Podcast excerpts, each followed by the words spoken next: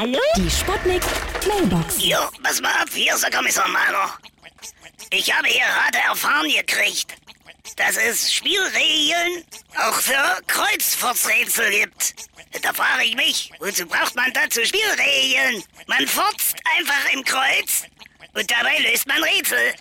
Zum Beispiel am Geruch erkennen, von wem der Furz war, ja? Oh, warte mal, hier riecht gerade nach Gas. Da muss ich mal auflegen, ne? Hab ich einen Herd angelassen? Das ist doch ein klarer Fall. Die Spieler spielen mit Fuß den Ball und die Schiedsrichter schieden mit S den Richter. Merken Sie das? Merken Sie, wie absurd das ist? Ja? Hallo? Geht's jetzt gleich los? Hallöchen, Popöchen. Hier ist Lady Chantal.